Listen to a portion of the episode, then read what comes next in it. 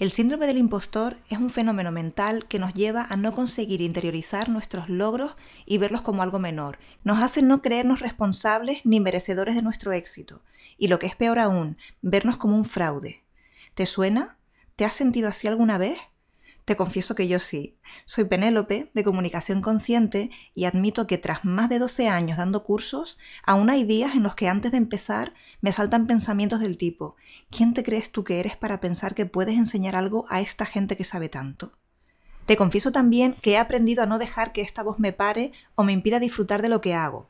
Y esta considero que es la buena noticia, que una cosa es experimentar este síndrome y otra es dejar que nos determine. Es posible aprender a lidiar con el síndrome del impostor e incluso convertirlo en un impulso para crecer como profesionales y como personas. ¿Cómo?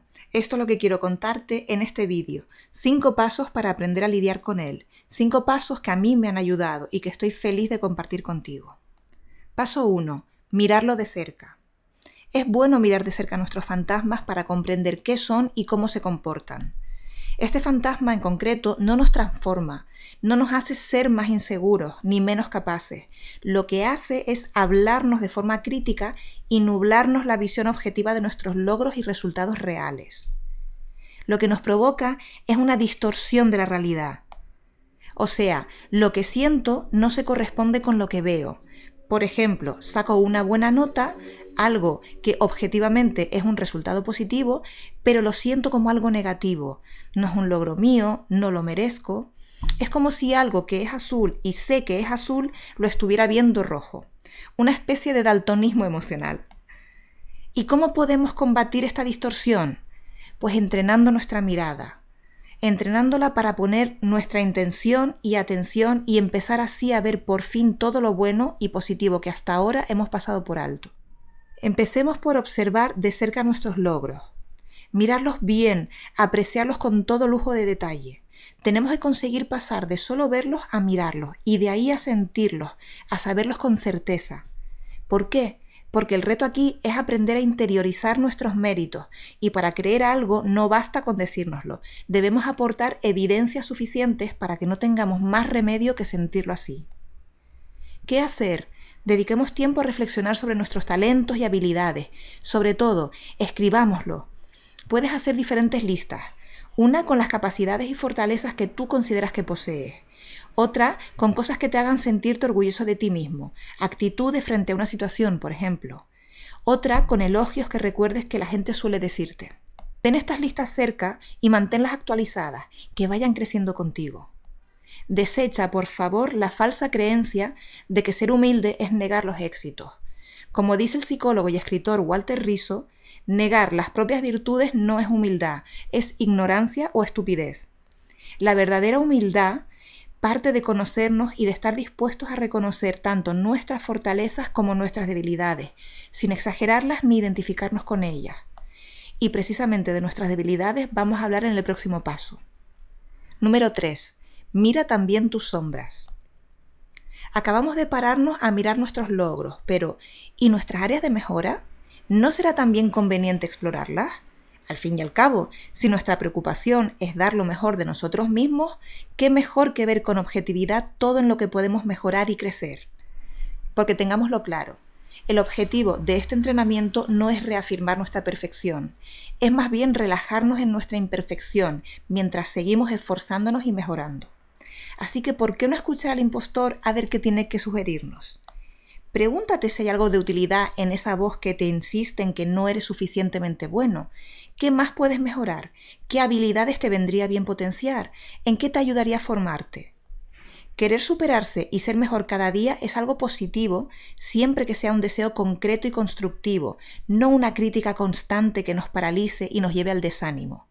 Escucha la voz, saca su utilidad y agradecela. El resto, deséchalo. Número 4. Mira más allá de ti mismo. Este es un paso genial. Se trata de levantar la mirada de nuestro ombligo y mirar más allá de nosotros, hacia los demás. La idea es fijarnos en qué damos nosotros, no en lo que esperamos que los demás nos den en forma de reconocimiento o aprobación. Es dejar de enfocarnos en brillar y empezar a enfocarnos en iluminar. Reflexiona, Escribe qué te hace feliz compartir, cómo puedes sentirte aún mejor en el proceso. Olvida aquí los resultados. ¿Qué te provoca pasión? ¿Cómo puedes ayudar más? Si te concentras en aportar más que en impresionar, el impostor dejará de tener cabida. Número 5. Crea tu truco antisíndrome. Hemos visto una serie de pasos que requieren tiempo y perseverancia, un entrenamiento en toda regla. Pero el síndrome aparece sin avisar y no siempre nos pilla preparados, así que también es bueno tener un kit de emergencia, un escudo para que cuando el síndrome asome nos ayude a pararlo a tiempo.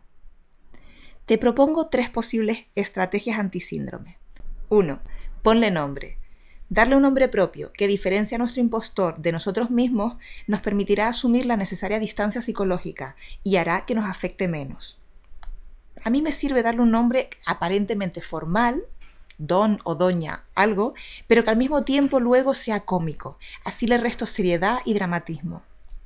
2. Define una palabra, sonido o un gesto que te ayude a parar el discurso y a acordarte de volver tu mirada hacia tu valía y capacidades una palmada, un ch, una palabra tipo stop. Úsala cuando notes que la voz está empezando a hablar y te ayudará a volver a ti y a mirarte con conciencia. 3. Crea tus mantras de poder. Los mantras son palabras o frases que nos ayudan a adoptar una actitud de mayor concentración y enfoque. Pueden ser, por ejemplo, no tengo que ser el mejor, tengo que dar lo mejor. Sé que me esfuerzo por dar lo mejor de mí y eso es lo que importa. No soy mejor que nadie, no soy peor que nadie, yo soy yo y me amo. Escribe los tuyos, tenlos a mano. De hecho, también puedes grabarlos en tu móvil y ponerlos cuando sientas que te vienen bien. Cuanto más escuchemos nuestra propia voz constructiva y motivadora, menos escucharemos la voz crítica y miedosa. Hemos visto cinco pasos que nos ayudarán a entrenar nuestra mirada para no dejarnos engañar por la visión distorsionada del síndrome del impostor. Estos pasos se pueden resumir en uno. Ponernos las gafas del amor para mirarnos a nosotros y a los demás. ¿Por qué de amor? Porque vivimos en un mundo donde lo contrario del miedo es el amor. Así que si lo que hace esa vocecita es asustarnos, sembrándonos temores acerca de nuestra valía nuestros talentos, lo mejor que podemos hacer es aplicar su contrario, el amor. Me refiero al amor como valor, como comprensión, como paciencia, como empatía, como compasión. Y hablo del amor en tres aspectos. Amor por nosotros, reconocer lo que hacemos bien y también lo que no hacemos tan bien y lo que queremos mejorar. Amor por los demás, Poner el foco en el dar más que en el recibir, entender que no estamos solos en esto y que cada uno está librando su propia batalla. Amor por la vida con su sabia imperfección y sus grandes lecciones, porque muchas veces no nos da lo que queremos, sino lo que necesitamos para avanzar.